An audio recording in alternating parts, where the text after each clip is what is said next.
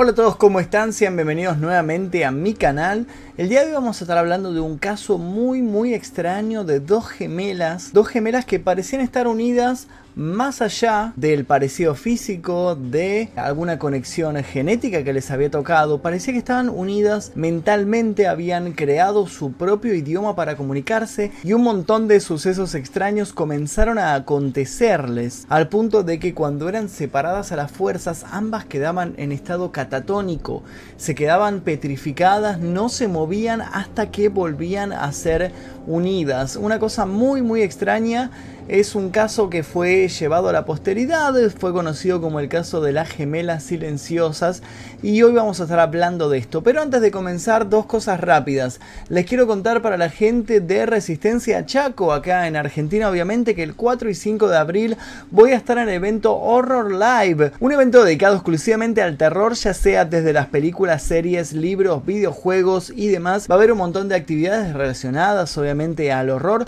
un montón de invitados importantes muy interesantes, concurso de cosplay de terror y yo voy a estar hablando un rato con ustedes dando una charla sobre Stephen King, sobre un montón de cosas que hago aquí en mi canal también, así que los espero a todos el 4 y 5 de abril en Horror Live en Resistencia Chaco, les dejo el link del evento aquí debajo en la descripción, si son de ahí no se los pierdan por favor. Número 2, si les gusta este tipo de casos, dejen su like, su suscripción. Cualquier dato que quieran pasarme, escríbanme a mi Instagram que es arroba los espero ahí. Y ahora sí, comencemos con el caso del día de hoy. Una vez fuimos dos, las dos éramos uno. No fuimos más dos, uno a través de la vida. Descansa en paz. Este es el poema que se puede leer en la lápida de Jennifer Gibbons. Este poema fue mandado a escribir por su hermana June, quien durante décadas fue su único interlocutor. Fue su sombra hasta que ésta falleció por un pacto que habían armado, un pacto que decía que una de las dos debía morir para que la que sobreviviera tuviese una vida normal. Las gemelas silenciosas, tales como se las conoce, nacieron un 11 de abril de 1963 en Barbados. Su padre, que era un técnico de la Fuerza Aérea Británica, fue destinado a un destacamento en Gales y es así como tuvo que mudarse con su esposa y con sus dos hijas gemelas y se convirtieron en lo que se conoce como rara avis o gente rara en el pueblo un pequeño pueblito llamado Haverford West, en donde los turistas brillaban por su ausencia.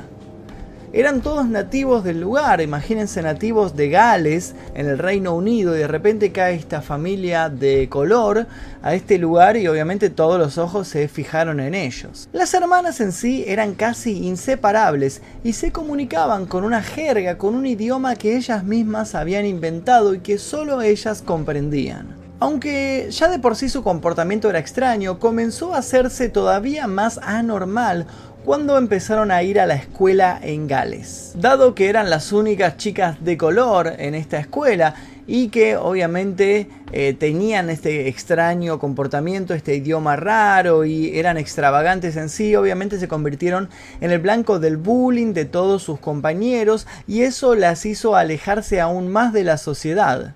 La periodista Marjorie Wallace escribió un libro sobre las gemelas silenciosas y dijo que era tal el bullying que sufría que ellas tenían que abandonar las clases antes de que tocara el timbre para así evitar al resto de los alumnos de esta escuela que no paraban de burlarse de ellas y de acosarlas. En ese momento el idioma que ellas habían creado y por el cual se comunicaban entre sí se volvió aún más ininteligible y se separó por completo del inglés. Nadie más que ellas comprendía lo que estaban diciendo. Llegó un punto en el cual incluso las gemelas dejaron de comunicarse hasta con sus padres, con la única que hablaban eran con su hermanita menor Rose, quien se convirtió en la única conexión con la realidad. De hecho, la periodista Mia Wallace fue la única persona que logró hacer un contacto y logró entablar una amistad con estas gemelas pasados los años 80.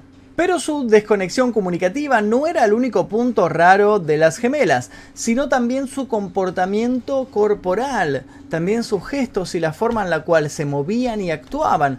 La gente llegó a decir que eran dos zombies. Ambas realizaban exactamente los mismos movimientos y nadie podía distinguir a una de la otra.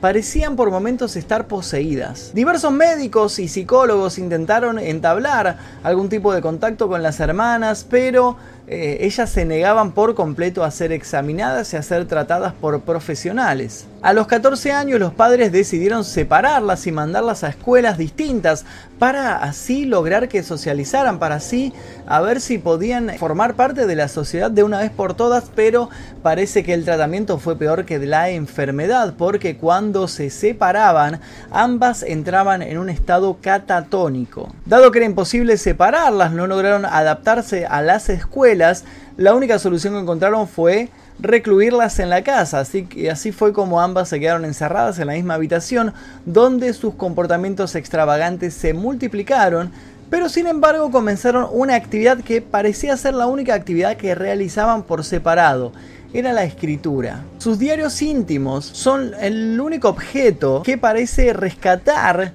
lo que ambas eh, pensaban en ese momento, lo que pasaba por sus cabezas, y leer los párrafos que redactaban resulta ser una actividad bastante escalofriante. Nadie sufre como yo, no con una hermana, apunta Jun en su diario. Con un marido sí, con una mujer sí, con un hijo sí, pero esta hermana mía es una sombra negra que me está robando la luz del sol, es mi único tormento. Jennifer, que había nacido 10 minutos después, veía a su hermana mayor como todo un ejemplo a seguir. Decía que era perfecta en todo y que nunca iba a poder alcanzarla. Decía que era más fuerte, más inteligente, más ingeniosa. Por su parte, Jun sentía, sentía esta envidia proveniente de su hermana menor, se daba cuenta de lo que ella sentía. Ella quiere que seamos iguales, hay un brillo asesino en sus ojos.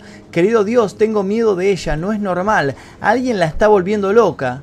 Y ese alguien soy yo. Aunque nadie tiene en claro qué era lo que las unía, parece ser que estaban atadas a un miedo propio. Ambas temían ser asesinadas por la otra. Nos hemos convertido en enemigos mortales, aseguraba Jennifer en su diario. Sentimos los molestos rayos mortales que despiden nuestros cuerpos, golpeando la piel del otro. Me pregunto a mí misma si puedo deshacerme de mi propia sombra, si es posible o imposible. Sin mi sombra moriré, sin mi sombra obtendré una vida, seré libre o me dejarán morir. Sin mi sombra que identifico con una cara de miseria, engaño y asesinato. Sus diarios íntimos no fueron el único objeto en el cual las gemelas expresaban sus emociones, sus pensamientos y sus sentimientos. También realizaban pequeñas obras de teatros más parecidas a cortos que registraban en cinta y le entregaban a estas cintas a su hermana menor. Estas obras estaban representadas por sus propios muñecos. Pero sin embargo, la escritura fue lo que las apasionaba. Los diarios le fueron regalados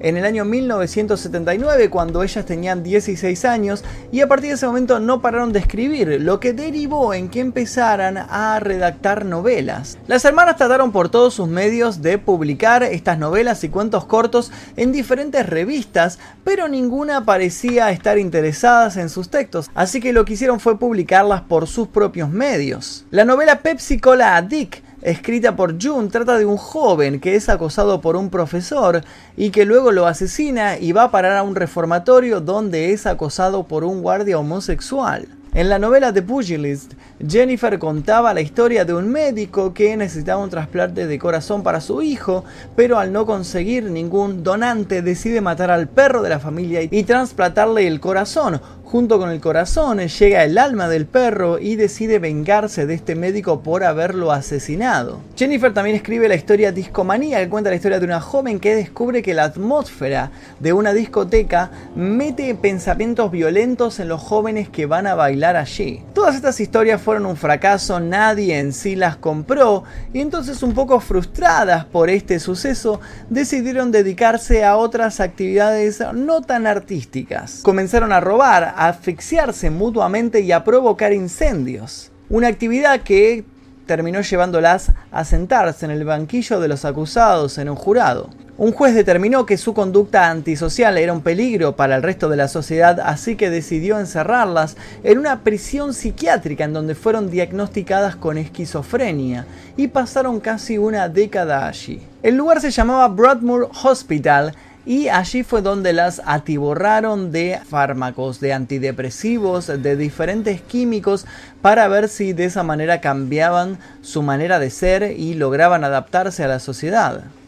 Obviamente que todos estos fármacos hicieron estragos en su cerebro y su carrera como la, carrera de ambas como escritoras quedó truncada allí. Aunque sin embargo comenzaron a escribir nuevamente en sus diarios íntimos.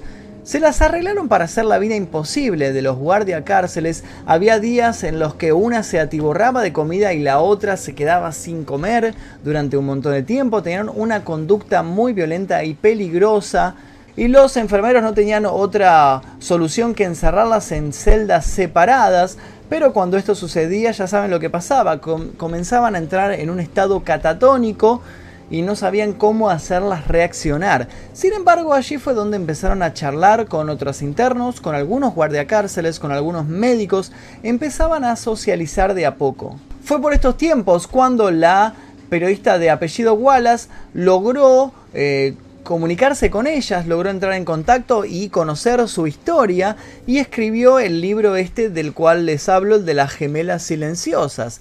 En una de las entrevistas que estaban teniendo, una de ellas confesó que habían hecho un pacto, que habían pactado que una debía morir para que la otra tuviera una vida normal. Cuando hicieron este pacto, discutieron sobre cuál era la que debía morir y llegaron a la conclusión de que esa era Jennifer, la hermana menor. Ella debía sacrificarse para que su hermana mayor pudiera integrarse a la sociedad, pudiera tener una familia y pudiera ser una persona normal. En marzo de 1993, las gemelas que ya tenían aproximadamente 30 años fueron trasladadas a otra clínica, la clínica Caswell, un hospital mental de menor seguridad también en Gales. Cuando llegaron allí, Jennifer parecía estar en este estado catatónico en el que a veces ella se adentraba. Los médicos no podían despertarla hasta que se dieron cuenta de que había fallecido. ¿Cuál era la causa de su muerte? Una miocarditis aguda, que es una inflamación repentina del corazón, lo que provoca que el corazón deje de bombear sangre y la persona fallece a los pocos minutos. Al día de hoy no se sabe qué fue lo que causó este cuadro de miocarditis aguda, algo que es bastante extraño, no es algo común, no sucede todo el tiempo, se habló tal vez de envenenamiento, pero no se encontró ningún rastro de veneno en su cuerpo cuando le hicieron la autopsia. Es todo un misterio el que cubre el fallecimiento de esta hermana menor de las gemelas silenciosas. Cierto es que su hermana June luego de esto pudo sí establecer una vida normal. Al poco tiempo fue liberada del hospital mental, logró recuperarse, empezó a socializar más, empezó a comportarse de una manera completamente diferente a como lo hacía cuando estaba junto con su hermana. En el año 2000 empezó a dar entrevistas, dijo que quería casarse, que quería tener una familia, quería tener hijos y a partir del año 2008 dejó de tener asistencia psiquiátrica y se mudó a su propia casa en Gales, cerca de la casa de sus padres. Es al día de hoy que sigue siendo un misterio la relación que tenían estas hermanas silenciosas. ¿Qué los unía? ¿Eran acaso esquizofrénicas? ¿Había algo más que unía sus mentes y las hacía comportar de esta manera? Es un caso único en el mundo y es por eso que está bueno conocerlo. Hasta aquí el video del día de hoy, espero que les haya gustado. Si quieren saber más casos como este, por favor dejen su like cuando lleguemos a más de 10.000 likes. Voy a contarles un nuevo caso en el canal. Pueden brindarme cualquier dato a mi Instagram, arroba Mephisto. Los invito a dejar like. Eh, por supuesto también ahí, a seguirme. Eh, mi nombre es Magnum Mephisto, nosotros nos veremos seguramente en el próximo video.